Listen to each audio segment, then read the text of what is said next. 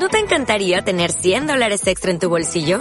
Haz que un experto bilingüe de TurboTax declare tus impuestos para el 31 de marzo y obtén 100 dólares de vuelta al instante. Porque no importa cuáles hayan sido tus logros del año pasado, TurboTax hace que cuenten. Obtén 100 dólares de vuelta y tus impuestos con 100% de precisión. Solo con Intuit TurboTax. Debes declarar para el 31 de marzo. Crédito solo aplicable al costo de la presentación federal con TurboTax Full Service. Oferta sujeta a cambios o cancelación en cualquier momento. En directo, grábalo, coño. Cuidado.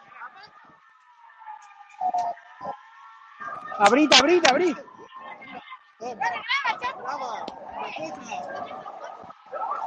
Abrid, Bueno, ¿qué tal? Muy buenas. Muy buenas noches. Luis. Javier Negre, estás en Barcelona. ¿Qué está pasando ahí? Hay disturbios, disturbios en las calles, Luis. Empiezan los mochos a cargar. Voy a intentar enseñarlo. Bueno, Javier Negre está en Barcelona, 1 de octubre.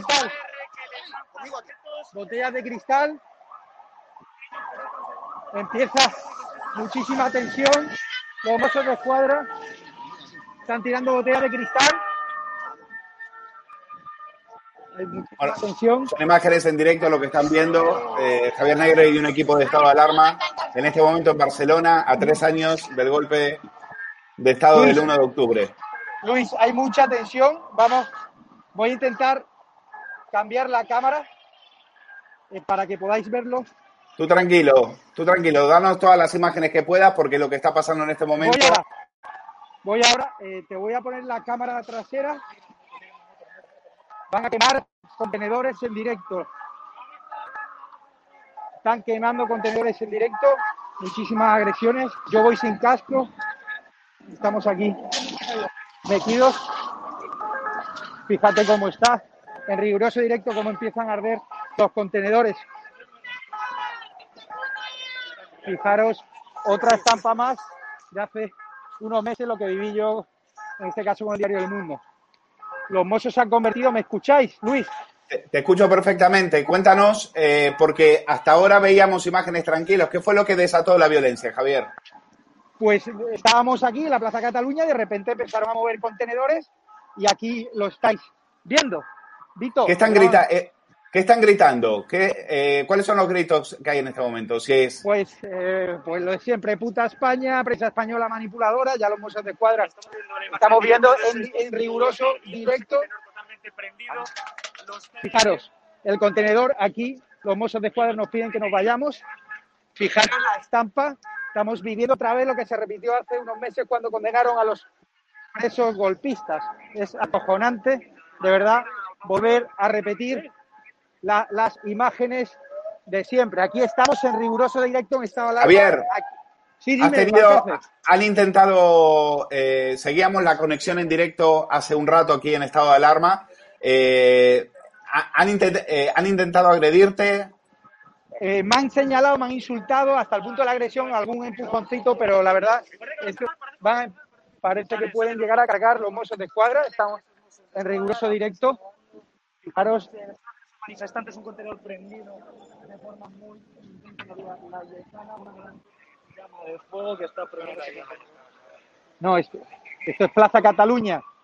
Fijaros, están los mozos. Luis, Sí, bueno, son, son, eh, estamos, estamos aquí comentando las imágenes porque son, son impactantes. ¿Dónde están en este momento los CDR, eh, Javier? ¿Dónde pues que están, han pasado la Plaza de Cataluña, ya te digo, son un grupito de unos 1.000, 1.500, muy jóvenes, muchos borrachos, drogados, y es lo de siempre, ¿no?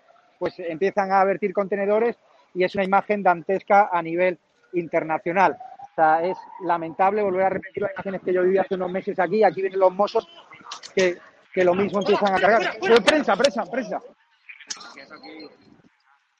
Cuidado. Bueno, intenta que, intenta por Mira, favor mira, que mira, no. Las cargas, las cargas policiales, fijaros, mira la carga. Empiezan a tirarnos objetos. Nos piden los mozos que nos vayamos. Busca un sitio No, seguro, Javier. Prensa, prensa, prensa. Prensa. Prensa. ¿Dónde voy? ¿Dónde voy? Vamos aquí, vamos aquí, vamos aquí. Vale. Estamos en directo, nos están pidiendo recomendaciones.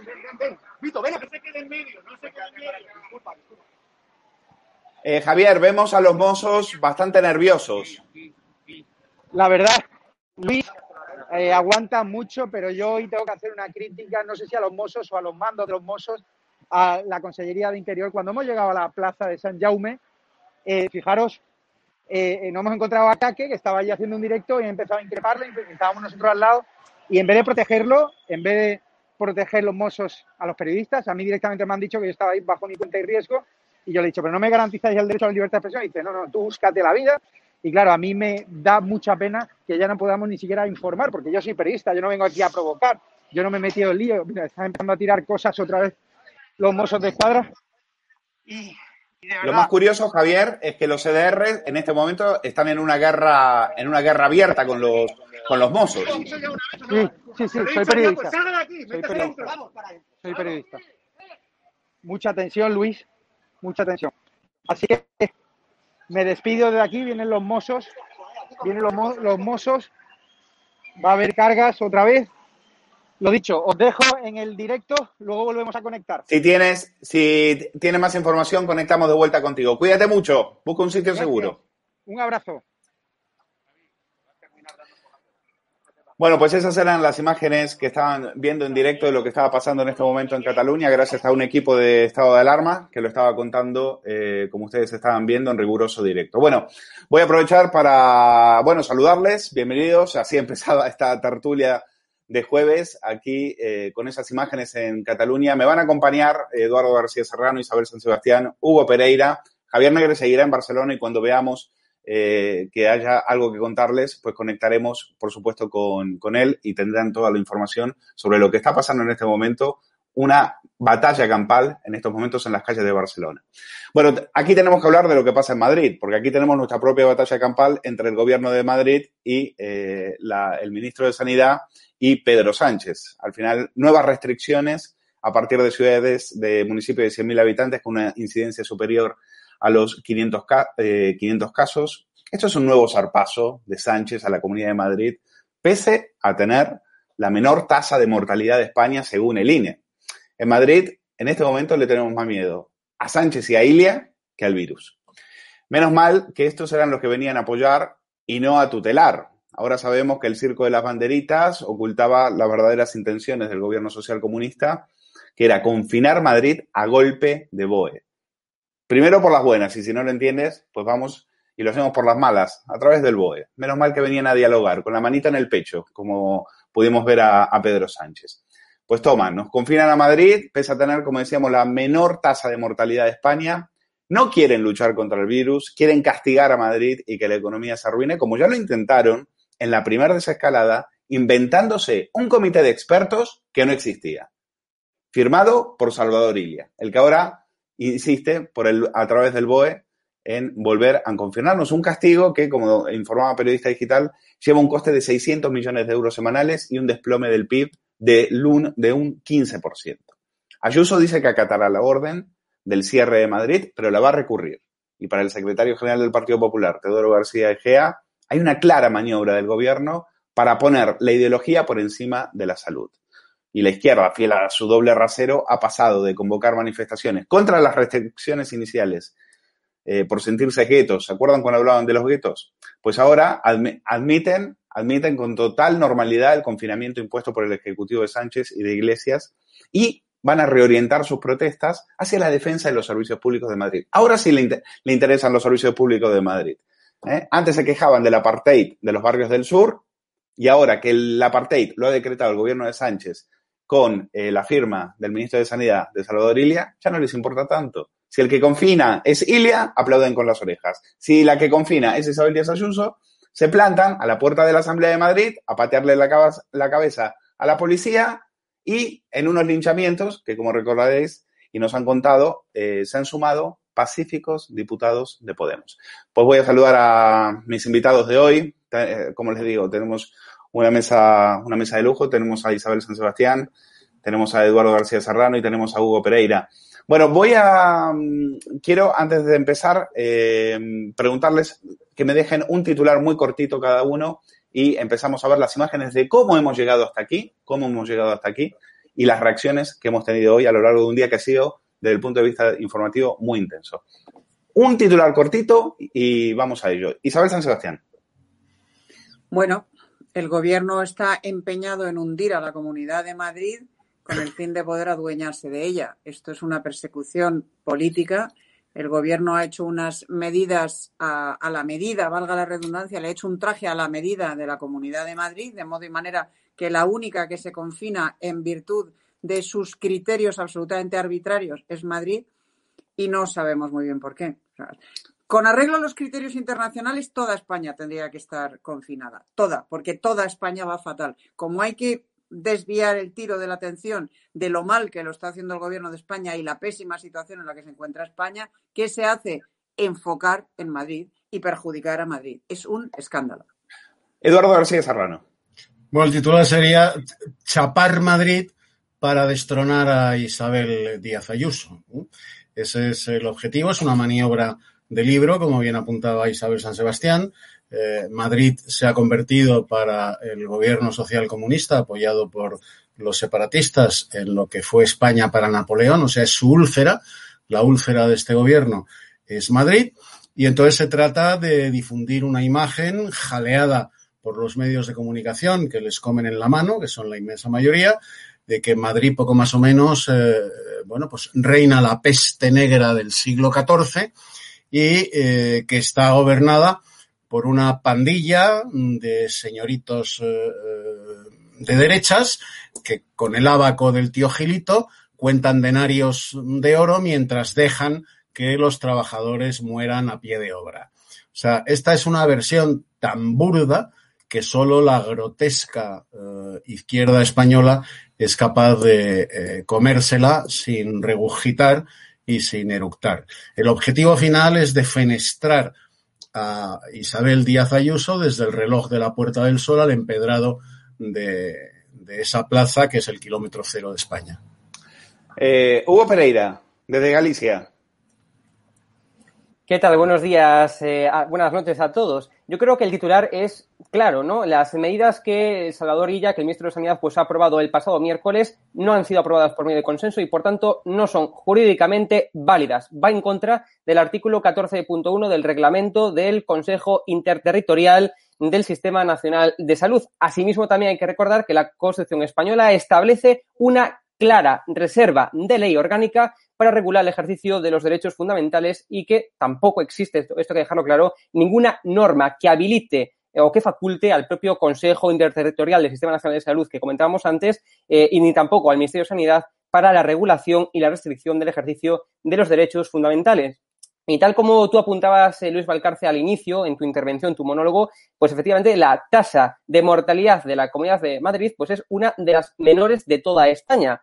Eh, concretamente, la tasa de mortalidad nacional desde la última medida se sitúa en 15,76 fallecidos por cada 100.000 habitantes, mientras que la tasa de mortalidad de la Comunidad de Madrid tiene una tasa de 7,74. Madrid está, por tanto, por debajo de comunidades como, por ejemplo, Andalucía, que es la primera, Aragón, Asturias, Baleares, Canarias, Cantabria, incluso también Galicia. Eh, por tanto, yo no le encuentro ningún tipo de sentido a ese confinamiento, a esas medidas restrictivas que quiere llevar a cabo el Ministerio de Sanidad, Salvador Illa, y a mí lo que parece es todo un montaje para acabar con Madrid, para acabar con su economía y, por tanto, para derrotar al gobierno de Ayuso. Es una auténtica, es un modus operandi que intenta acabar, reitero, con Isabel Díaz Ayuso para desviar la atención de la criminal gestión que está llevando a cabo el gobierno de España, el gobierno de Sánchez Iglesias. Bueno, vamos a, a ver cómo hemos llegado hasta aquí. Ayer por la noche salía Salvador Ilia de ese Consejo Interterritorial y nos contaba una, una, milonga. Nos decía que efectivamente después de haber puesto de acuerdo a todos los consejeros, había decidido tomar unas, imponer una serie de restricciones eh, a Madrid. Este era Salvador Ilia. Ayer se acordó públicamente en el grupo COVID-19 un acuerdo imprescindible en materia de salud pública que fue aceptado por la Comunidad Autónoma de Madrid. La propia Comunidad Autónoma, todos ustedes lo han visto, emitió un comunicado en el que, el, Gobierno autonómico se mostraba satisfecho por este acuerdo. Nadie entiende eh, su marcha atrás ahora, mmm, ni los madrileños ni los españoles. La salud de Madrid es la salud de España. Madrid es especial porque la salud de Madrid es la salud de España. Sí, eh, le preocupa mucho la salud de los madrileños a Salvador Ilia. Mientras tanto, eh, salía, contaba esta película y tenía que salir el propio consejero de Sanidad de Madrid, Ruiz Escudero, a acusar a Ilia de mentir y decir, la decisión no tiene validez jurídica. Explicó que esta decisión, al contar con los votos discrepantes de seis comunidades autónomas, no ha sido tomada con el consenso que exige la ley. Ruiz Escudero. El ministro Salvador Illa ha dicho que se ha tomado una decisión colegiada. Es falso. El ministro ya ha dicho que la Comunidad de Madrid eh, se mostró satisfecha con la reunión de ayer. Es falso. es un documento que quiero aclarar que no ha sido aprobado por consenso, como señala el artículo 14.1 del reglamento del Consejo Interterritorial y, por lo tanto, jurídicamente no es válido. Consideramos que este documento recoge decisiones que atañen a todo el sistema nacional de salud y, sobre todo, a derechos fundamentales y a la libertad de millones de personas. El ministro ya ha utilizado el Consejo Interterritorial para imponer, para imponer medidas que van en contra de la voluntad de muchos eh, españoles allí expresada. Y nosotros siempre hemos apostado por esa mejora del documento, por el diálogo, por seguir avanzando y por dar un respaldo técnico a todo ese tipo de decisiones.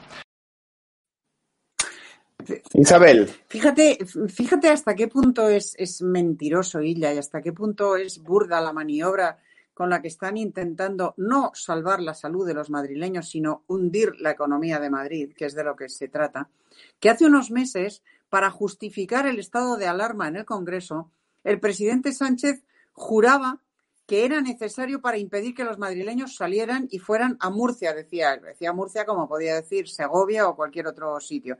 O sea, la única manera de evitar que los madrileños, a quienes el gobierno ha convertido en una especie de, foco infeccioso, de, leprosos, les falta colocarnos a todos una campanilla al cuello, como hacían con los leprosos en, en, la antigüedad y en la Edad Media, ya es lo que les falta, ¿verdad? a él y a algunos eh, presidentes autonómicos eh, más, incluido, por, ejemplo, por cierto, Mañueco, que es del PP, que hay, que hay que ver las declaraciones que ha hecho hoy, pues ya les falta colgarnos la campanilla al cuello. Pero hace unos meses, para mantenernos encerrados en Madrid, era indispensable el estado de alarma. No se podía conseguir de ninguna otra manera. Y ahora, en cambio, nos mantienen encerrados o pretenden mantenernos encerrados con una orden ministerial que ni siquiera firma el ministro, que la firma la segunda del ministro o la tercera del ministro, que no tiene ni rango de secretaria de Estado, me parece, la persona que firma esa orden. es, todo un despropósito, es todo una improvisación y, yo repito, aquí hay dos claves, bueno, hay tres. Una es la intención, la pretensión de arruinar a la Comunidad de Madrid, eh, hundiendo su economía, lo has dicho, 600 millones cada semana que permanezca eh, confinada y encerrada esta Comunidad de Madrid. Otra es desviar la atención del fracaso del gobierno español en la gestión de la pandemia, focalizando en Madrid. Y un tercer aspecto que espero que podamos tratar es la traición de Ignacio Aguado, del vicepresidente de Ciudadanos, Ignacio Aguado, que hoy ha escrito un tuit respaldando la acción del gobierno en lugar de respaldar a su presidenta de su gobierno, del gobierno del que forma parte. Estar en un gobierno a quien agreden de esa forma y respaldar al agresor pues mira, o, dimites y te vas, que es lo que lo único digno que puedes hacer, o estás quedando como lo que eres o en lo que te has convertido, un verdadero. No, es lo que, claro, no, es lo que quieres heredar, es lo que quieres heredar. Eh, pues, eh, vamos a hablar de Aguado, vamos a hablar de Aguado, pero primero tenemos que hablar, eh, siguiendo el, orden, cómo, sea, cómo hemos visto hoy la jornada, como les decía, una jornada muy intensa desde el punto de vista informativo, porque ha salido Almeida y ha tenido que, ¿saben cuando Sánchez en la, en, la Cámara Alta decía, no, eh, eso lo van a decidir, eh, si tenemos que confinar, eso ya lo van a decidir las comunidades autónomas. El estado de alarma, nosotros no lo vamos a decretar, lo van a decretar eh, las comunidades autónomas. Pues claro, ha tenido que salir Almeida a recordárselo, porque eso también era una trola, claro. viniendo de Sánchez, uno no puede esperar menos. Si ustedes ven la intervención que tuvo Pedro Sánchez en el Senado. Bien, ¿cuál es el único instrumento que tenemos ahora mismo constitucionalmente para poder garantizar desde el Gobierno de España el confinamiento y la restricción de la movilidad? No se puede cerrar una ciudad sin estado de alarma. La frase es literal. ¿Cómo puede hacer el Gobierno de España o cómo puede evitar el que se puedan desplazar los madrileños a su segunda residencia en Murcia. Si no es con el estado de alarma, señoría. El mismo que decía eso es el mismo que mediante una orden ministerial ahora confina, cierra la ciudad de Madrid y otras diez ciudades de la Comunidad de Madrid. Eduardo, ¿te acuerdas, no? ¿Era el estado de alarma? No, eso lo decían las comunidades autónomas. Pues ahora vienen y, y, y no cierran. Eh, eso pasa por fiarse de Sánchez, ¿verdad? Eso pasa por, por fiarse de Sánchez, como, como, bien dices, y por fiarse de eh, la justicia española y por fiarse de eh, Ignacio Aguado, al que le han dado a oler la posibilidad de presidir él la Comunidad de Madrid, mediante, le dieron a oler esa posibilidad mediante eh, la presentación de una moción de censura contra Isabel Díaz Ayuso y está trabajando descaradamente para el enemigo. Se ha convertido en el Kerensky de, de Isabel Díaz Ayuso. Eh, los que mm, confían en los recursos a la justicia, bueno, pues que tengan muy en cuenta que efectivamente esto eh, no es legal. ¿eh? Es además una orden ministerial.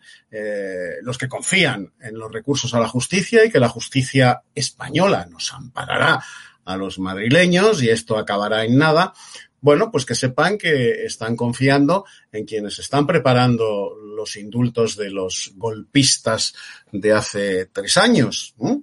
en, en, esa justicia que, eh, bueno, pues eh, trata con guante de seda a los golpistas y que, sin duda de ningún género, pastoreada por el novio de Merichel Batet y por eh, la Fiscalía por Dolores Delgado, pues obedecerá a, su amo, que es el presidente del gobierno, porque en España padecemos el dominio absoluto del poder eh, ejecutivo a través del dominio por aritmética parlamentaria del poder legislativo de el único poder que debería ser absolutamente independiente en una democracia como Montesquieu y Dios mandan, que es el Poder Judicial.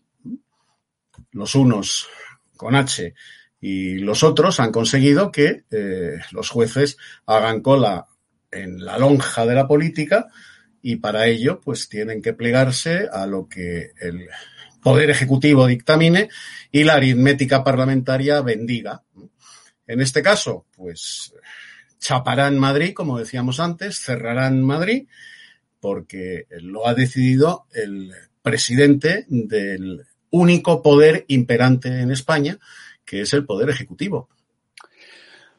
Efectivamente, el gobierno mintió cuando dijo que el confinamiento solo se podía hacer con la declaración del estado de alarma y ahora lo hace a través de la fuerza, a través de una orden ministerial y solo lo hace, por supuesto, para eh, perjudicar a Madrid, que es en lo que están. A ellos no le, porque ellos están a esto, no están a lo del virus. Hoy eh, Pedro Sánchez ponía un, ponía un tuit en el cual decía que en plena pandemia, en plena pandemia y, y a punto de confinar la capital de España, tiene tiempo para poner un tuit diciendo que debemos priorizar la perspectiva de género en cada paso que damos y se acuerda de una con, convención que hubo 25 años en Beijing y se inició un cambio imparable y ponía el hashtag Generation Equality. Él está lo que está.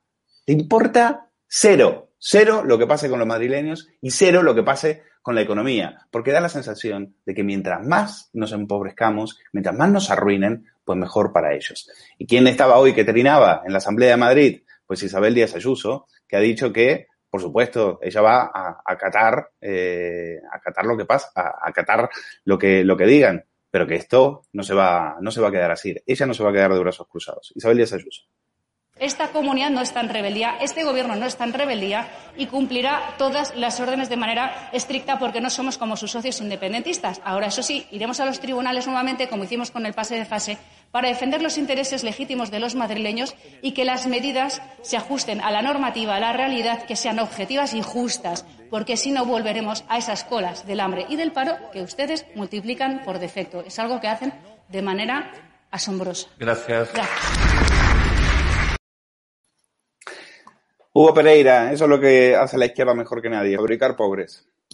Tú lo decías antes, cuanto más pobreza haya, mejor le va a la izquierda, pero esto no es algo que aplique en España Pablo Iglesias y el gobierno socialcomunista, sino que esto lo aplican los comunistas y los socialcomunistas en todas partes del mundo. Venezuela lo hemos visto, eh, la URSS lo hemos visto, es decir, esto es algo evidente y que eh, mejor le funciona, ¿no? Decías al Díaz Ayuso que van a llevarlo a los tribunales, por supuesto, es lo que tienen que hacer.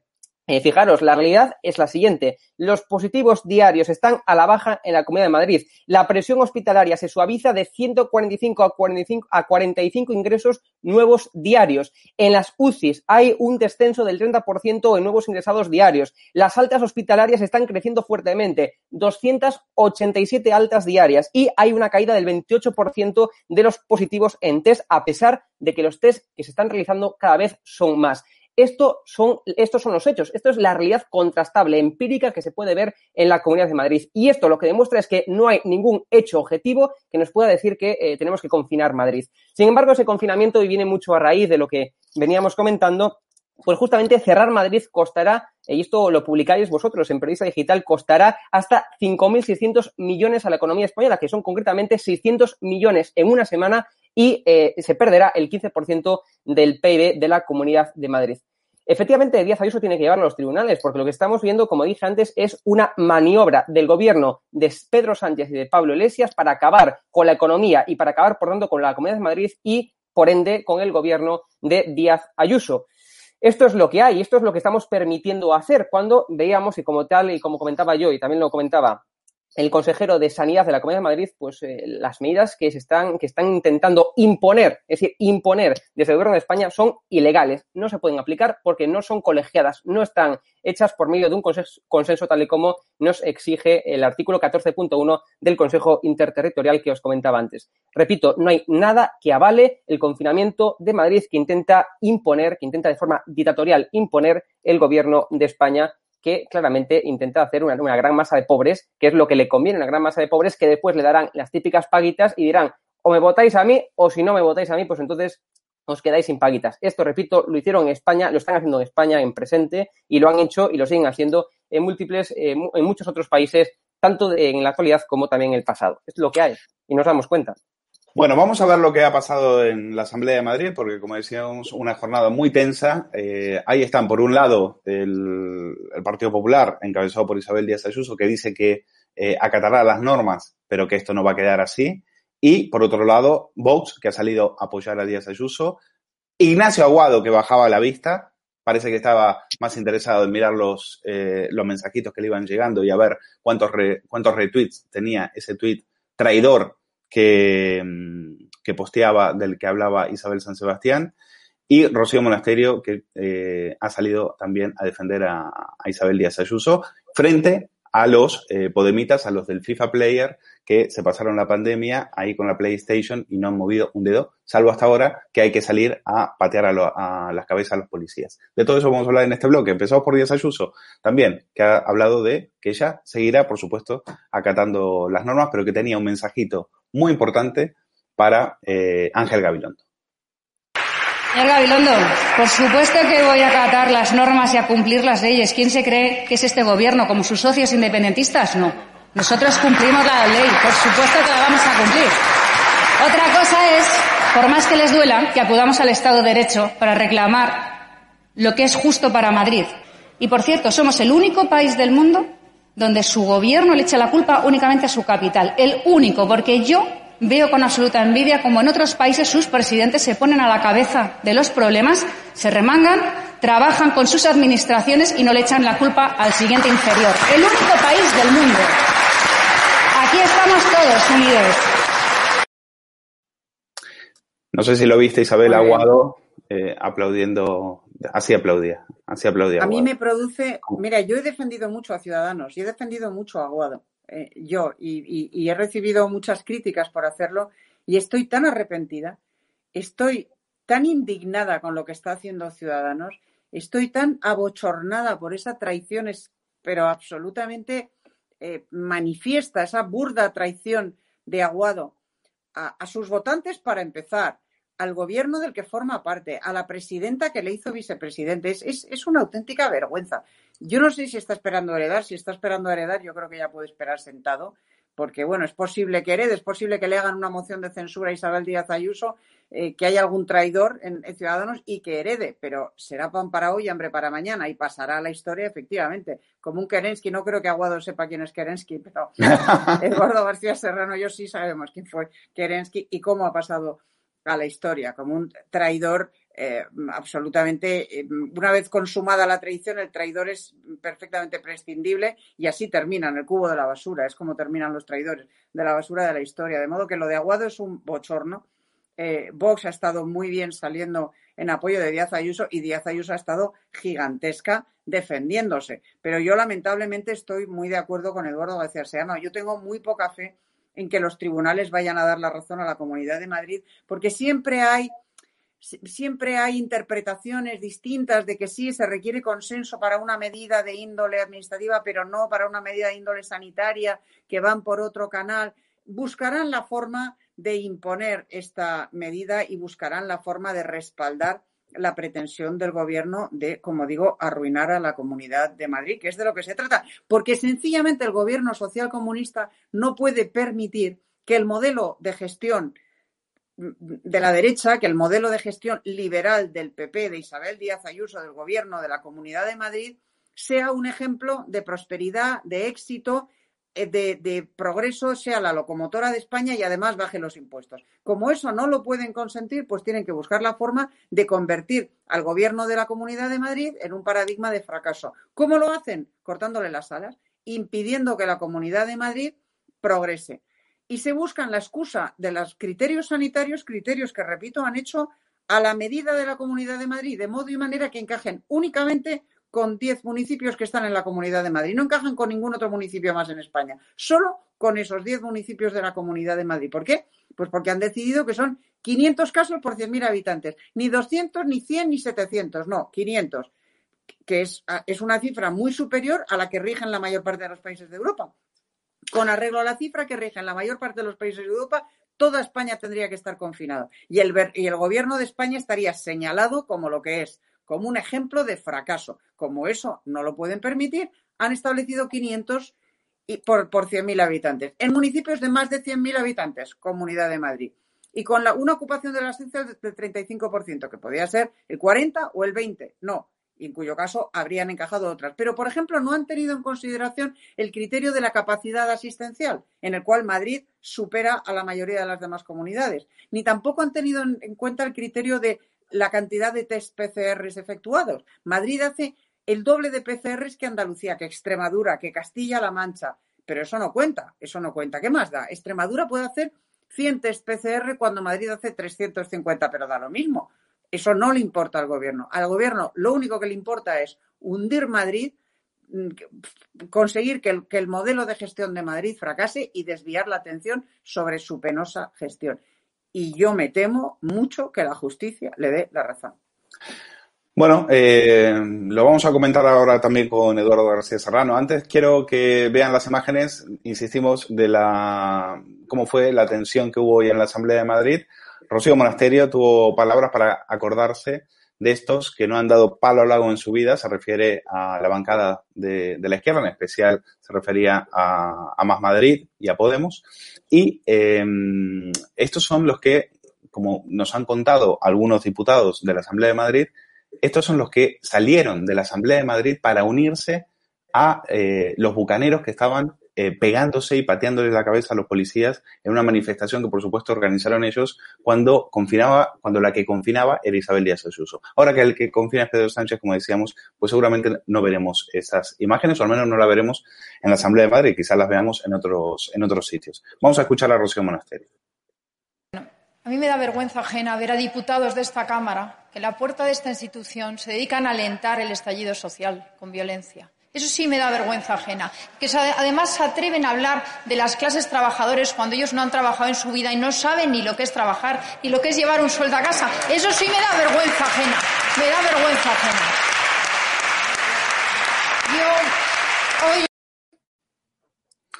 Bueno, Eduardo, eh, yo creo que en este momento se agradece, por, eh, Isabel Díaz Ayuso agradece eh, ese tipo de discursos, ¿no? En estos momentos que, que es tan delicado y donde me imagino que uno se siente bastante solo. Pues eh, yo imagino, conozco a Isabel eh, Díaz Ayuso, mm, no voy a decir desde hace muchos años, porque ella es muy joven, pero sí desde hace, desde hace algunos años, antes de, que fuera lo, que hoy, gracias a Dios, eh, se ha convertido, en lo que hoy se ha convertido en, Madrid, en la presidenta, que Dios nos la conserve muchos años. A Vox no le quedaba eh, otro remedio que acudir en socorro ante, ante el acoso, la operación de acoso y derribo de, de, la izquierda, de la grotesca izquierda española y por supuesto madrileña a Isabel Díaz Ayuso, Vox no tenía más remedio que acudir en socorro de Isabel Díaz Ayuso. Eh, pero no lo ha hecho por, por una cuestión, imagino, Vox, por una cuestión eh, meramente táctica, política, sino por, por, por puro convencimiento, por puro convencimiento de que o apoyamos a Isabel Díaz Ayuso, ¿eh? o la derecha se une en, el Parlamento de Madrid, en la Asamblea de Madrid, o, gracias a traidores como eh, Ignacio Aguado y su reala de eh, ciudadanos en la Asamblea de Madrid, eh, Isabel Díaz Ayuso uh, acabará cayendo, acabará cayendo y con ella, con ella la prosperidad de Madrid porque lo que nos jugamos es eso. O sea, están presentando a Isabel Díaz Ayuso como si eh, hubiera escenificado una suerte de decisión de Sofía y la perversa Isabel Díaz Ayuso, en vez de elegir la salud y la vida de los madrileños, ha elegido la economía. Esto es radicalmente falso. Esto es radicalmente falso y es, es para consumo y propaganda de podemitas ¿eh? y de más pelaje eh, socialcomunista. Isabel de Ayuso está tratando de conjugar, y a mi modo de ver lo está haciendo más que aceptablemente, ¿eh? Está tratando de conjugar la salud y la protección a la vida de los madrileños con el funcionamiento de la economía. Porque sin economía, a lo mejor no nos morimos de coronavirus, pero va a haber mucha gente que muera de hambre. Es que esa es la decisión de Sofía. O sea, no se trata de elegir entre la vida y el trabajo y la actividad económica, se trata de coordinar la salud y la prevención bueno. y la lucha contra el virus con la actividad económica. Y eso es lo que está haciendo Isabel Díaz Ayuso. Bueno, has puesto, has hablado de una palabra que brilla por su ausencia, lamentablemente, en todas las, en todos los meses que llevamos de pandemia, que es coordinación. Coordinación, no ha habido coordinación y quizás en este momento estamos pagando el precio de un Estado autonómico fallido, un Estado autonómico en el cual tú tienes una aplicación que te vale para Madrid, pero como no cruza los datos con otras autonomías, pues al final no sirve absolutamente nada. Como nadie aquí, cada uno hace la guerra por su cuenta, pues al final estamos eh, también siendo víctimas de una eh, organización territorial que en manos de una clase política responsable, pues quizás no hubiese sido tan, tanto problema. Pero como estamos en manos de unos incompetentes, pues al final eso lo está grabando. Quédate, Eduardo, porque quiero que escuches a Rocío Monasterio criticando el estado de las autonomías y vuelvo hacia ti. Vuelvo contigo. Y mientras los madrileños estamos perplejos, estamos perplejos, estamos atónitos, nos sentimos abandonados. Esta tortura a los madrileños no es totalmente responsabilidad suya, señora Díaz Ayuso, también es de sus compañeros de viaje. Y sobre todo es, es de un sistema autonómico fracasado. Un sistema autonómico que otorga competencias que luego ustedes no quieren ejercer. Un sistema autonómico que extrae millones de euros de los bolsillos de todos los españoles para luego no tener recursos para lo fundamental cuando llega el virus chino. Un sistema autonómico que enfrenta a españoles. Un sistema autonómico en que ustedes no son capaces ni siquiera de ponerse de acuerdo en el Consejo de Política Inter Interterritorial. Y como han visto, hasta el señor Mañueco vota en contra suya, que ya es el colmo lo que hemos visto ayer. Un sistema autonómico en que ustedes primero dicen que quieren criterios unitarios y luego el señor Teo Gea ahora mismo dice que respeta los distintos criterios de los distintos territorios. Pero, señores, ¿en qué quedamos? Eduardo, ¿qué te parecen estas palabras de, de Rocío Monasterio? Pues mira, uh, las suscribo de la cruz a la fecha. Yo he sostenido mm, desde 1978 que el sistema autonómico territorial español es eh, políticamente disolvente y económicamente insostenible. Bueno, en 2020 me parece, me parece que si observamos la realidad con ojos limpios y con ojos no sectarios, pues eh, hay que concluir que Rocío Monasterio y más modestamente un servidor, pues eh, tenemos razón, tenemos razón. Vamos a ver, eh, la pregunta del tonto. ¿Los españoles estamos más unidos hoy que en 1978? Ahí está, ahí está. No hay más que asomarse a los telediarios, incluso los telediarios que son prácticamente todos patrocinados por el gobierno social comunista. La economía, la economía que sostiene ese eh, mm, sistema autonómico, que es un auténtico disparate, que es un auténtico disparate, nos está comiendo los zancajos de los ahorros de nuestros bisnietos. Esto es insostenible. Esto es insostenible. El sistema autonómico genera una serie de gastos, multiplica por 17 el gasto del Estado y es insostenible, nos está cargando de deuda. Estamos llegando a la, a la, a la encrucijada de tener que elegir entre pensiones y autonomías, porque el gasto autonómico es intolerable y además políticamente es absolutamente disolvente.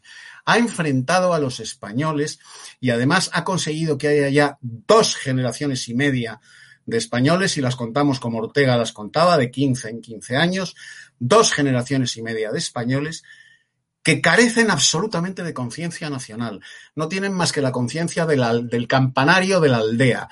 Su visión, su cosmovisión universal y su visión de España no va más allá de, en el caso de Madrid, del Jarama y del Guadarrama, y en el caso del resto de las regiones de España, pues eso, de, de, de Loyola.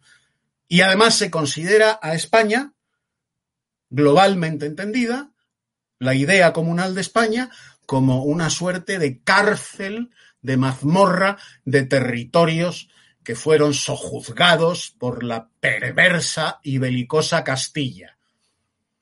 Esa es la idea que hoy tienen los españoles de, de, de, la idea comunal de España, de la gran España, a la que antes de empezar eh, eh, hacía referencia Isabel San Sebastián en conversación privada contigo, eh, uh -huh. a tenor de su último libro.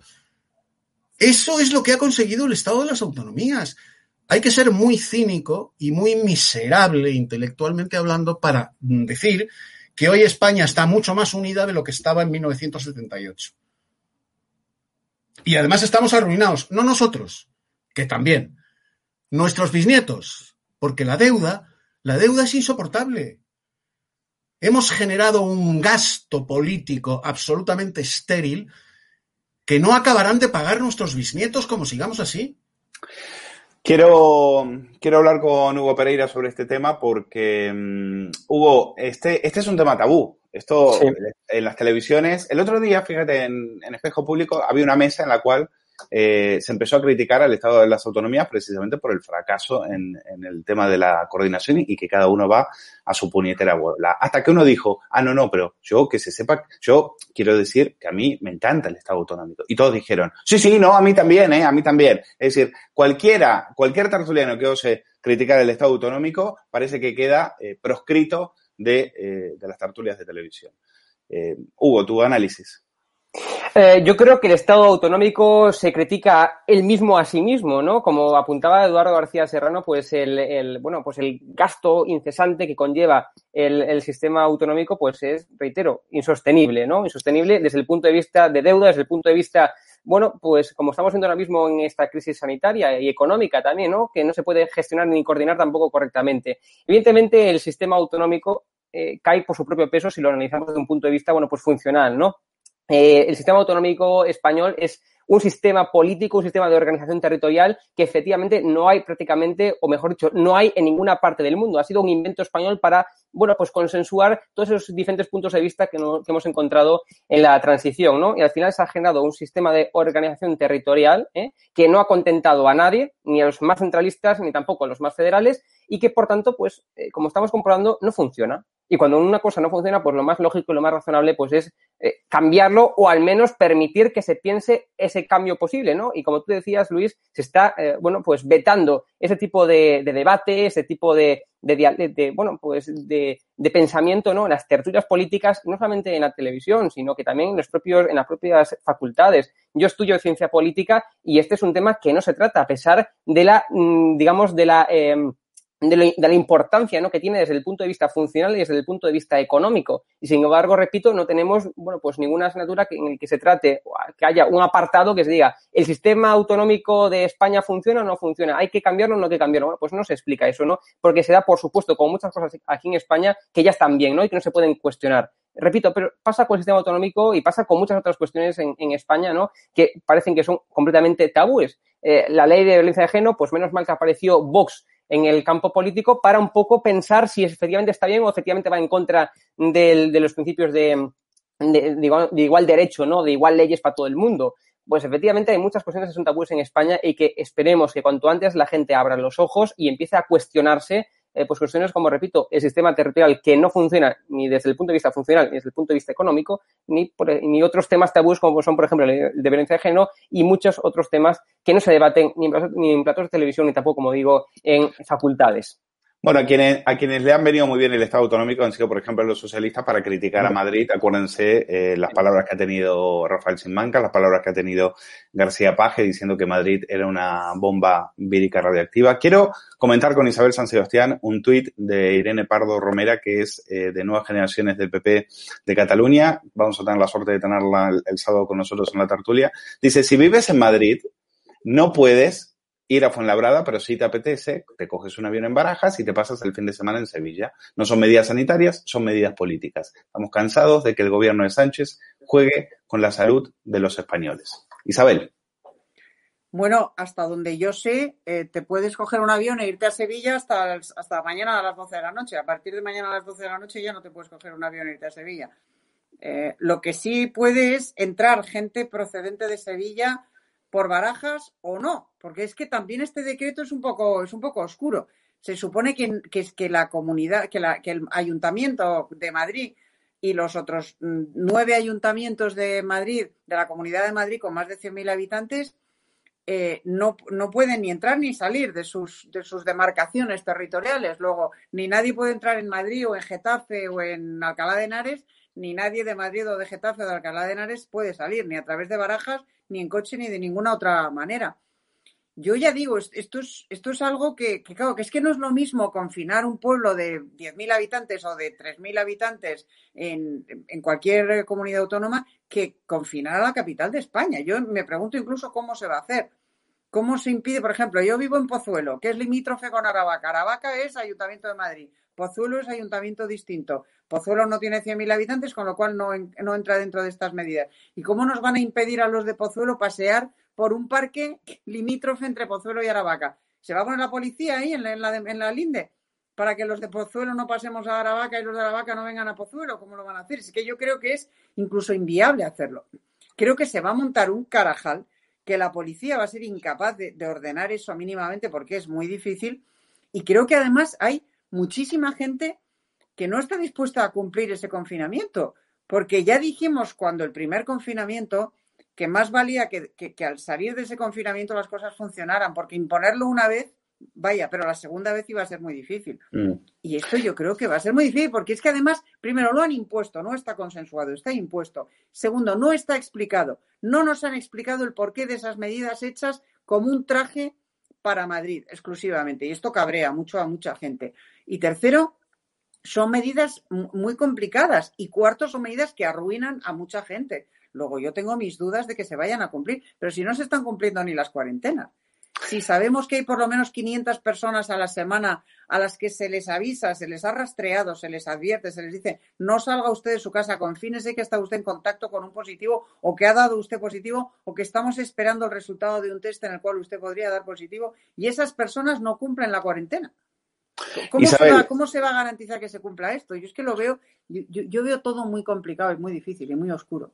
Bueno, lo que estabas diciendo también, eh, apostillaba Luis del Pino, los mismos que decían que no se podía hacer nada si no se prorrogaba el estado de alarma, confinan ahora Madrid. Pero no con un estado de alarma, ni con una ley orgánica, ni con una ley ordinaria, con una orden ministerial.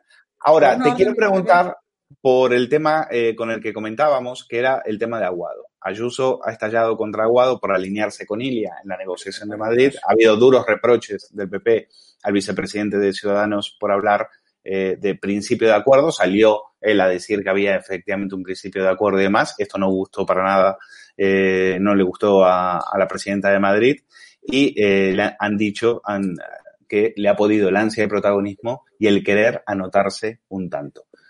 Aguado. dice, dice el tuit de Aguado. Desde Ciudadanos llevamos meses siguiendo unos criterios claros y únicos en toda España para hacer frente a la pandemia. El gobierno ha llegado tarde, pero al fin reconoce que es la única salida. Ahora toca colaborar más y pelearnos menos en ruedas de prensa o tribunales para salvar vidas. Esto lo dice el, el vicepresidente de un gobierno que ha anunciado que va a los tribunales para defender sus legítimos derechos e intereses el presidente de un gobierno que ha visto cómo ese otro gobierno al que pondera en este tuit no es que haya adoptado unos criterios iguales para todo el mundo, es que ha adoptado unos criterios, repito por enésima vez, hechos a la medida exclusiva de la Comunidad de Madrid y que no afectan a nadie más que a la Comunidad de Madrid. Y sale a jalear al gobierno de España en detrimento del gobierno del cual forma parte. es que es blanco y en botella. O, claro. es, es verdaderamente una traición como la copa de un pino. Se está preparando, se está postulando para, para ser el candidato en una moción de censura y robarle la presidencia a, la, a, Isabel Díaz Ayuso. Eso es, lo que está haciendo. Es que es pues, increíble eh, que, claro, porque de la misma reunión. Es, muy claro. De la misma reunión sale el consejero con una cara así y el otro sale satisfecho por haber alcanzado un principio de acuerdo, eh, y después te das cuenta de que al final, como decía el PP, a este le, metieron un gol, le metieron un gol porque después se, se dieron cuenta de que les estaban engañando y, ha tenido que, eh, de alguna manera, ha tenido que salir a, recular. Que es todo así. Es decir, al final los ciudadanos, los, eh, los madrileños, estamos hasta aquí de que uno dice una cosa, el otro dice una otra, les interesa y del virus qué. Por eso decía al principio, es decir, le tenemos más miedo a, a ciertos políticos que al virus hoy por hoy. Bueno, ¿y qué me dices de esta izquierda que hace una semana se manifestaba delante de la Puerta del Sol y tal para denunciar que se estaba marginando a los barrios obreros de Madrid porque se les confinaba, etcétera, etcétera. Y ahora, en cambio, como se confina todo el mundo, pues ya, ya, no, ya no se está perjudicando a los barrios obreros. Pero es que es, es que es todo tan, tan burdo. Es todo tan burdo que, que yo me pongo en la piel de Isabel Díaz Ayuso y verdaderamente tiene que ser muy frustrante. Esta mujer hay que ver con lo joven que es, lo fuerte que es para aguantar la presión que está aguantando, porque hoy Casado ha salido a defenderla y a apoyarla, pero hasta ahora la han dejado bastante sola dentro de su propio partido.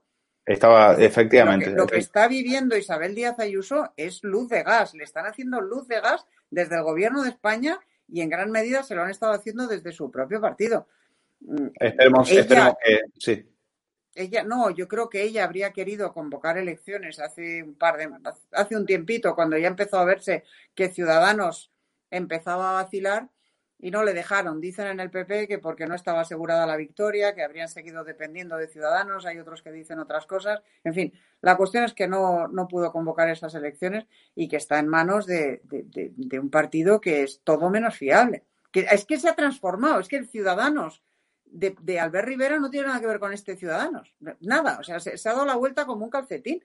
La bueno, hay que ver qué bien lo disimulaba y qué, qué, cambiazo nos ha pegado. Desde, desde la Inés Arrimadas de, que, que mm, brava batalladora en el Parlamento de Cataluña contra el independentismo, hasta esta Inés Arrimadas, que, que ya no sabe qué hacer para que, para que la tenga en cuenta Pedro Sánchez para engañarla y utilizarla y engañarla, porque es para lo único que la está teniendo en cuenta, pero, pero es como si, como si se hubiera transformado y transmutado. Y claro, con la transmutación del liderazgo de Ciudadanos, a Guado le ha faltado tiempo para transmutarse también y para traicionar a Ayuso.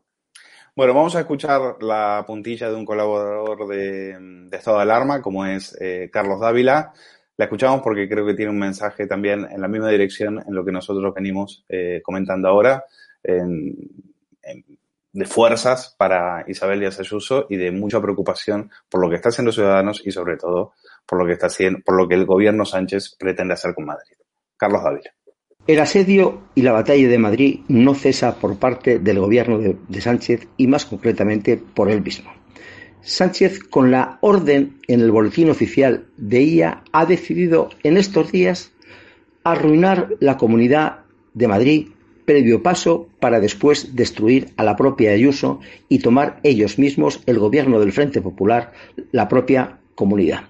Lo hace contra todas las luces de la razón sanitaria, legal o incluso semántica. Porque fíjense, según la ley del Sistema Nacional de Salud del 28 de mayo de 2003, en su artículo 37, párrafo 2, se dice lo siguiente.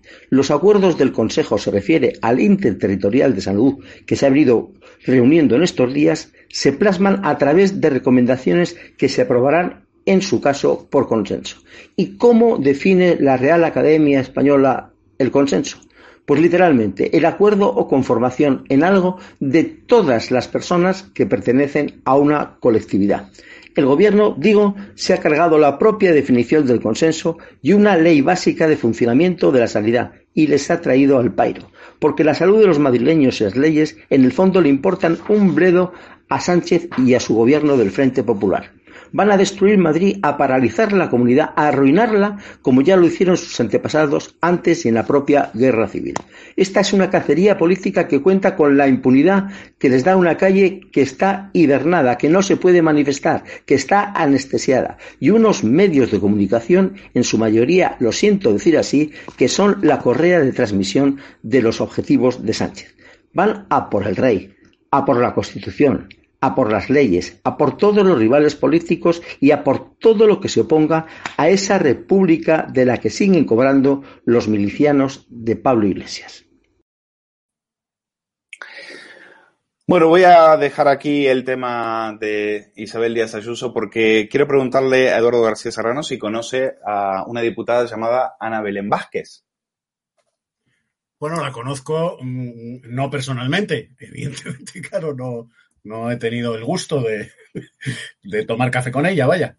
La, sabes que aquí en estado de alarma para muchos, te lo comento porque hoy ha sido, Ana Belén ha sido, ha sido viral, ha tenido una intervención en el Congreso, que bueno, que es, ahora la van a ver, son dos minutos, si tienen palomitas, pues disfruten porque es absolutamente eh, espectacular. Es un repaso, es un repaso, se estaba debatiendo el tema de la, de la comisión. Es decir, la izquierda lo que quiere es una comisión de investigación para investigar la Kitchen, evidentemente. No vamos a investigar los sobresueldos de Podemos, no vamos a investigar eh, la, la, consultora neurona de Juan Carlos eh, Monedero, no vamos a investigar eh, a, a, Rafael Sinmancas y sus trapicheos con, con la púnica hay que investigar la kitchen, evidentemente, porque eso es un escándalo. O no vamos a investigar los, la explotación sexual de las niñas de Baleares, algo que a Irene Montero no le, no le quita el sueño y, por supuesto, ha impedido que vaya a posar en la, en la Vanity Fair.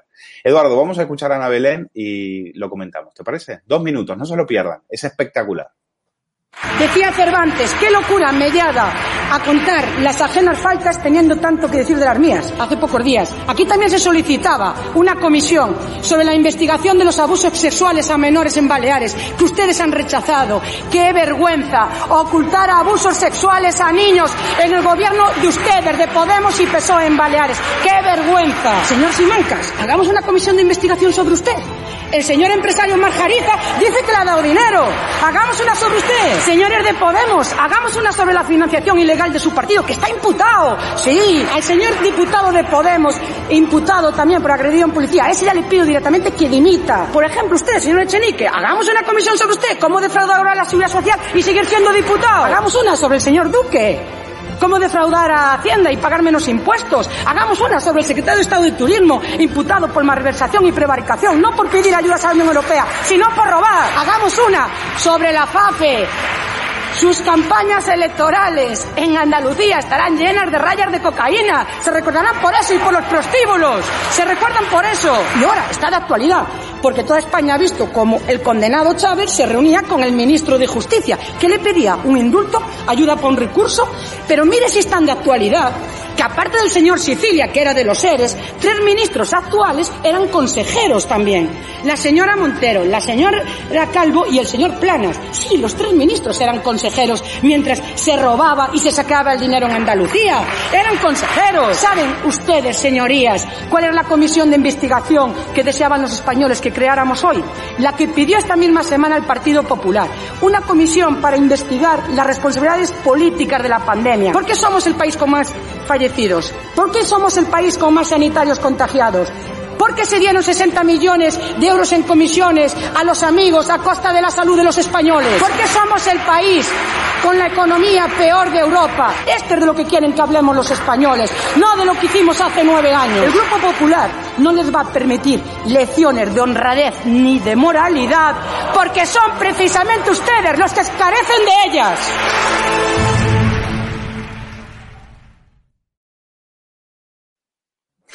Bueno, sí que, bueno, a nosotros no nos sorprende porque en estado de alarma eh, Ana Belén Vázquez eh, es colaboradora y siempre que puede, siempre que tiene tiempo nos acompaña en alguna de las, de las tertulias. También nosotros la tenemos en el quilombo de periodista digital y es un auténtico placer. Pero muchos no la conocían, muchos decían, pero ¿quién es esta mujer? ¡Qué vendaval! ¡Qué espectáculo! Eh, me considero fan. Muchos, incluso tuiteros con veteranos en política, no sabían quién era Ana Belén Vázquez. ¿Cómo te has quedado, Eduardo? No, monumental, monumental, una intervención mm, sencillamente gloriosa. Porque vamos a ver, lo que ha venido a decir, ¿eh? y, no voy yo ni a matizarle eh, ni un adjetivo, ni por supuesto una coma, ¿eh? lo que ha venido a decir es, es que es lo que, lo que el español de infantería comenta en la parada del autobús o con sus compañeros de trabajo o, o, o en la grada en, en el estadio de fútbol. Vamos a ver, los que se gastaban el dinero de los parados, el dinero de los parados en putas y en cocaína en Andalucía, esos son los que le piden cuentas al Partido Popular de eh, la corrupción del PP. O sea, los que se llevaban el dinero de los parados en la faltriquera a los burdeles en Andalucía y se metían unas rayas de coca a cuenta de los parados como la banda del, del Santiago Bernabéu, esos se ponen la chaqueta y la corbata y acuden al Congreso a pedirle cuentas al Partido Popular. Pero vamos a ver, vamos a ver, es que esto es, es, es como si la, si la célebre Bernarda nos diera una conferencia sobre las bondades de la castidad. El Partido Socialista es el partido más corrupto de la historia de España solo aventajado por otro partido que tiene unos cuantos años más que él, que es el PNV, que es el Partido Nacionalista Vasco. El partido a nivel nacional más corrupto de la historia de la partitocracia española, desde la restauración hasta nuestros días, es el Partido Socialista Obrero Español. Hace pocos días hemos conmemorado el 84 aniversario de la llegada a los sótanos del Banco de España del Partido Socialista con Indalecio Prieto y una escuadra de cerrajeros a levantar los cerrojos del de, eh, Banco de España, tras los cuales se guardaba la cuarta reserva de oro del mundo. La cuarta reserva de oro del mundo. Y los ladrones del PSOE con las metralletas de la motorizada se llevaron ese oro. Pero es que poco después los ladrones del PSOE rapiñaron todas las cajas de ahorros y monte de piedad de España.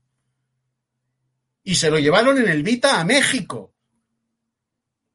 Es un partido que desde, desde que Pablo Iglesias, el tipógrafo, lo funda, es un partido que ha llenado sus clases dirigentes de ladrones de ladrones, desde los del Banco de España y las cajas de ahorros, hasta los que se han gastado el dinero de los parados en Andalucía en putas y en cocaína.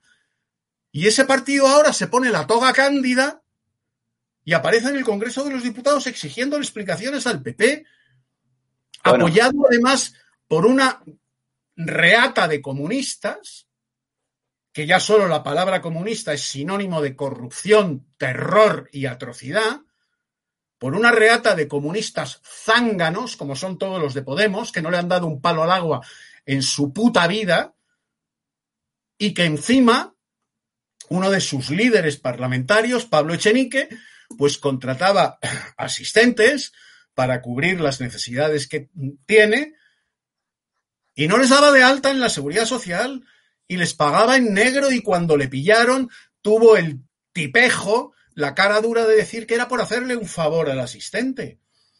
Hacerle un Bueno, favor. la cara, la cara de Chenique, la cara de Chenique cuando, les- cuando, cuando hay otro momento, también lo pueden encontrar, que le dice, españoles se enteran de una vez por todas. El socialismo y el comunismo en España y en el resto del mundo, pero especialmente en España, ha sido siempre una partida de ladrones y de asesinos, coño, de ladrones y de asesinos, de chequistas, de torturadores y de terroristas. Bueno, pues no. Pues son los protectores de los proletarios, de los parias de la tierra, de los desheredados de la fortuna. Hay que ser gilipollas para comerse esa trágala. Bueno, quiero comentarlo también con Hugo Pereira porque es eh, Ana Belén Vázquez es paisana, ¿no? Eh, Sí. Hugo, eh, tú la tú la conoces y bueno ha causado el vídeo, ha causado sensación entre nuestros espectadores, los mensajes de apoyo no dejan de, de, de caer y bueno tú la conoces bien, cuéntanos eh, porque Yo- la verdad sí. es que no la habíamos visto así tan encendida eh, nunca en la en la cámara baja. Sí, evidentemente yo la conocía eh, de la política aquí de- del Partido Popular aquí de Galicia, ¿no? Es una persona que a mí no me ha sorprendido porque tiene una- un nivel altísimo, ¿no? Y esto es uno, una de las muestras más, ¿no? Que nos puede aportar esta mujer. Yo para mí que estamos ante, esto es opinión personal, estamos ante una de las mejores intervenciones parlamentarias de todo este año 2020, ¿no? Y por no decir la, la- la- la más eh, la más, eh, a mi modo de ver, pues la más impactante, ¿no? Porque ha condensado toda una cantidad de verdades, ¿no? Eh, que pone de manifiesto la hipocresía, la corrupción del PSOE, pone de manifiesto, bueno, pues todo lo malo que se encuentra tras el gobierno de España, ¿no? En ese sentido, pues tengo que decir una cosa, y es que estoy de acuerdo con un tuit que publicaba Podemos en el año 2017. Fijaros, decía Podemos en un tuit en el 3 de septiembre del año 2017, decía, el partido que gobierna, refiriéndose al PP en ese momento, ha ganado las elecciones haciendo trampas. Se puede aplicar perfectamente a la actualidad. Y decía también en ese mismo tuit, el partido que gobierna está imputado por corrupción. Y esto es lo que tenemos a día de hoy. Podemos, como persona jurídica, imputado por, como ya todos sabemos, por esa financiación, bueno, por ese desvío de dinero en esa campaña electoral, tal y como apuntaba el ex abogado Calvente, ¿no? En esa denuncia del ex abogado Cal- Calvente, ¿no? Esto es la realidad que tenemos. Es un partido, es un gobierno con un partido eh, imputado como persona jurídica, bueno, pues por desviar dinero, ¿no? Eh, los españoles tenemos que darnos cuenta de una vez por todas que esto ya no es broma. Es decir, eh, esto tenemos que salir a las calles de una puñetera vez, eh, la sociedad civil tiene que organizarse de una puñetera vez y tenemos que darnos cuenta de que eh, estamos llegando a un momento en el que es insostenible tanto desde un punto de vista nacional como también desde un punto de vista internacional. Somos el hazme reír desde un panorama, desde un punto de vista internacional, repito, ¿no? Entonces, como podéis comprender, mm, yo creo que esto tenemos que salir eh, de una vez por todas alto y claro a la calle, decir que esto no se puede consentir y que el PSOE si tuviera un poco de dignidad, que ya no le queda ninguna, tendría que echar cuanto antes el gobierno ya a Pablo Iglesias. Así que es cierto que no tenemos sentencia, todo es posible y presunción de inocencia hay que mantenerla siempre, pero evidentemente esto que decía y como trataba Podemos en el año 2017, en este caso, como leía antes en este tuit, eh, al PP, pues ahora efectivamente pod- podremos, supongo yo, hacer lo mismo con Podemos. Está siendo investigado por corrupción y está imputado como persona jurídica. Eh, lo mismo que decía en ese tuit. Por tanto, estoy de acuerdo por primera vez con Podemos, con ese tuit que publicaba en el año 2017 que es perfectamente aplicable al presente de España actual. Me quedan dos temas muy rápidamente. Eh, este lo quiero comentar con Isabel San Sebastián. Eh, claro, ahora nosotros, mientras tanto, confinados, tú no sabes si te puedes ir de viaje, yo no sé si voy a poder salir este fin de semana. Incertidumbre absoluta, pero el que se lo está pasando pipa es Fernando Simón. Fernando Simón, el que nos engañó, el que dijo que aquí eh, el coronavirus no iba a tener ningún tipo de incidencia, de incidencia y que podíamos estar tranquilos y podíamos ir al infectódromo del 8M, pues ahora es una celebrity y lo llevan a los programas de televisión. Este viernes se estrena el programa Planeta Calleja, eh, que como saben, lo presenta un amigo íntimo de Sánchez, como es Jesús Calleja.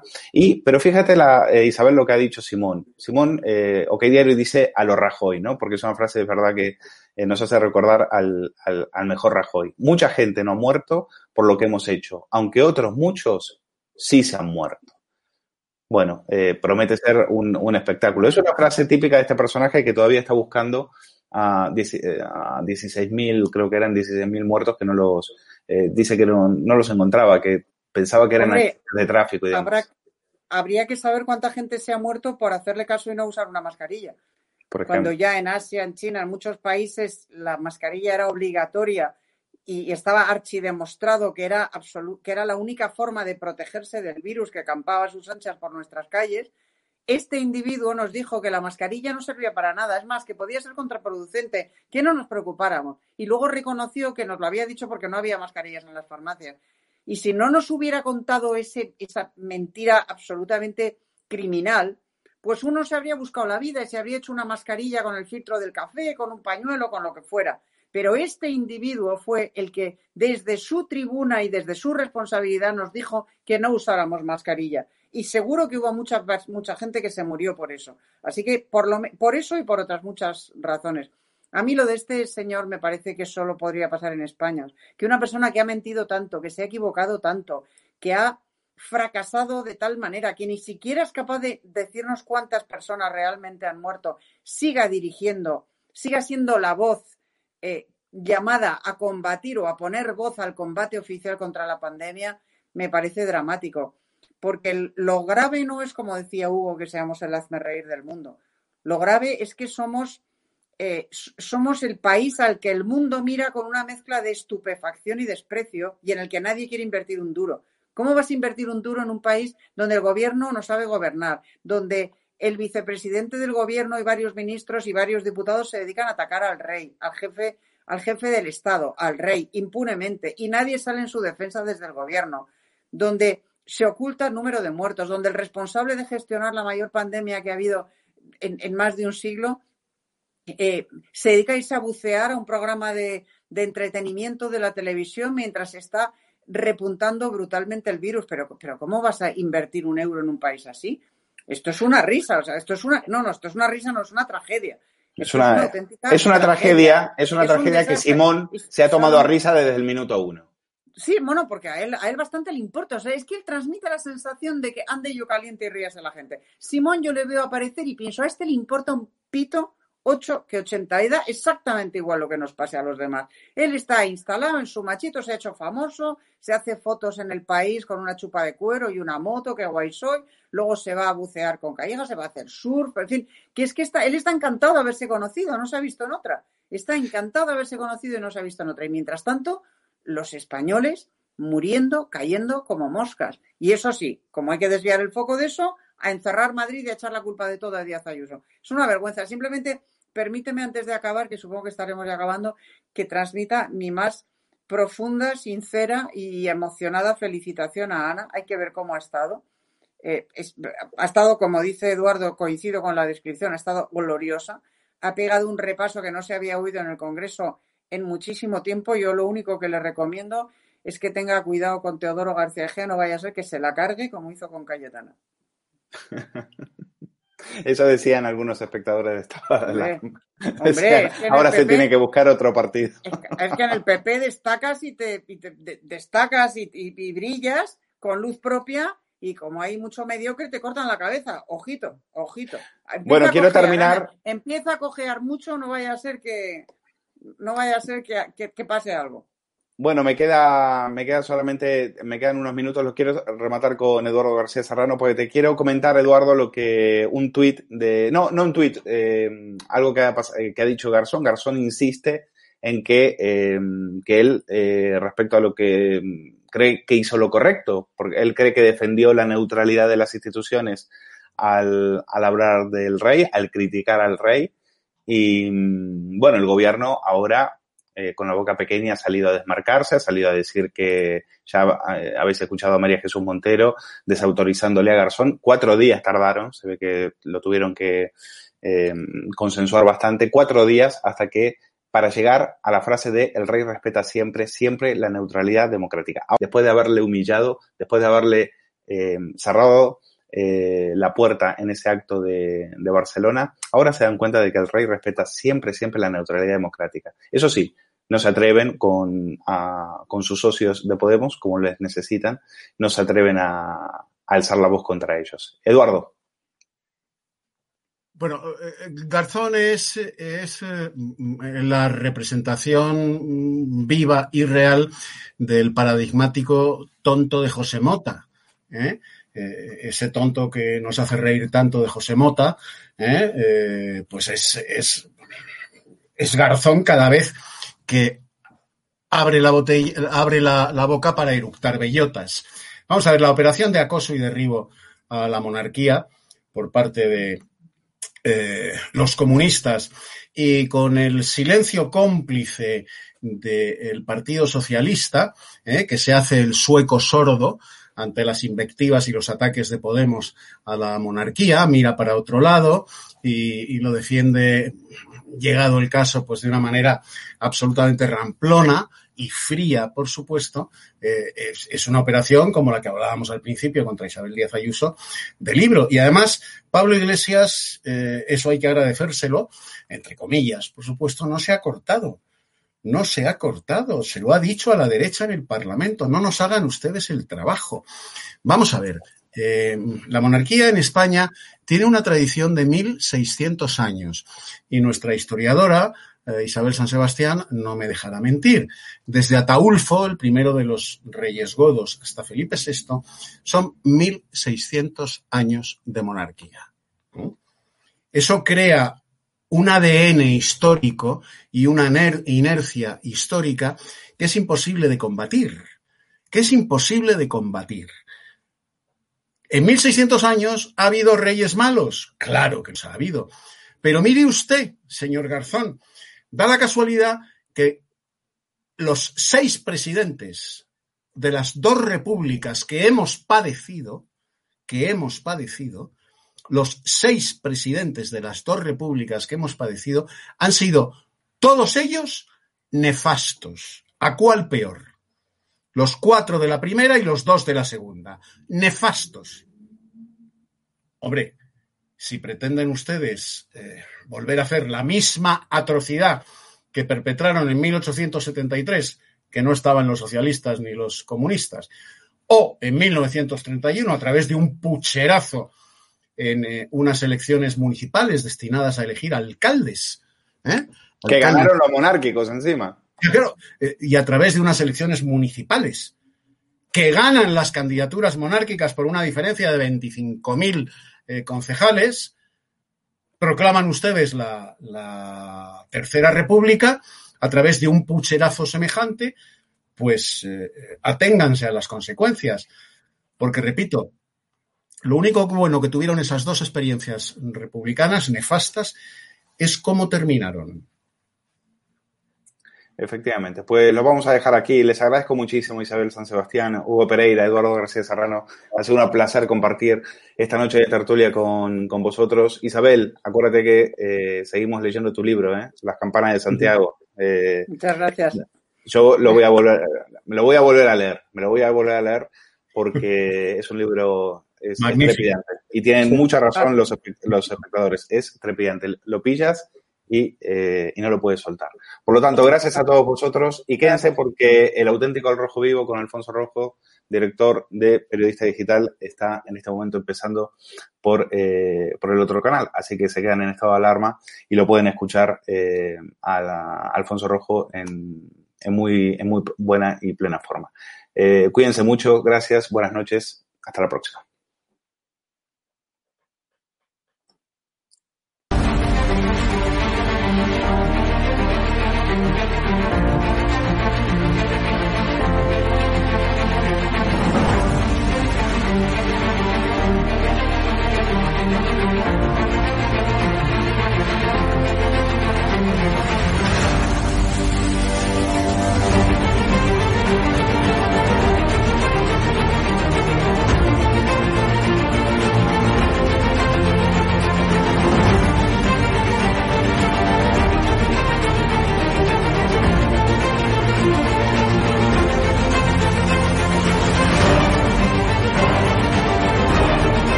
Más importante que ha sucedido en la transición. Roberto, ¿quieres que nos cierren hoy el canal también, no? Por lo que veo. Porque. Madre mía.